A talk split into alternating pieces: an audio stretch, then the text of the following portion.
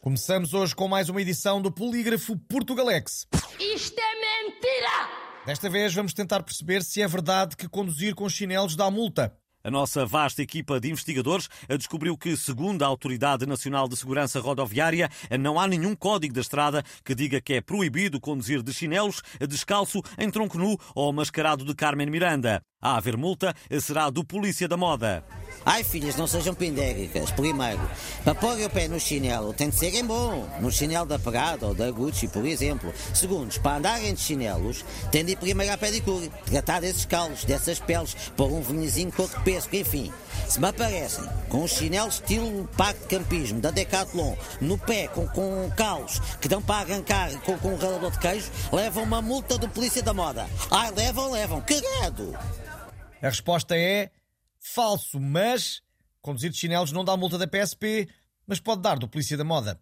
E foi mais um polígrafo portugalex. Para a próxima vamos tentar saber se é verdade que comer bacalhau à brás dá multa. Isto é mentira! Nuno Markle, Caixa ou José Castelo Branco estão entre as personalidades portuguesas mais sexy no concurso do Correio da Manhã. Mas a lista tem uma omissão imperdoável. Falamos naturalmente de José Milhazes. Eu, por acaso, fiquei um pouco sentido por me terem excluído desta lista. Mas se calhar foi porque, a dada altura deste ano, eu cortei a barba, que entretanto já voltou a crescer. Acho que sou mais sexy que o Nuno Marco e não brinco com legos, o que é uma grande vantagem.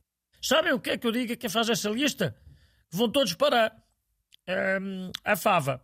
Ok, obrigado pelo seu comentário. E para o caralho também. Pois, lá está. E para combater esta injustiça, o Portugalex vai fazer o seu próprio concurso de Sexy Hot. Os nomeados são José Milhazes, Nuno Rogério, Nuno Luz, Jorge Jesus, Rui Portugal e o senhor idoso daquele anúncio com os gelados a cantar. Podem votar nas redes sociais do Portugalex.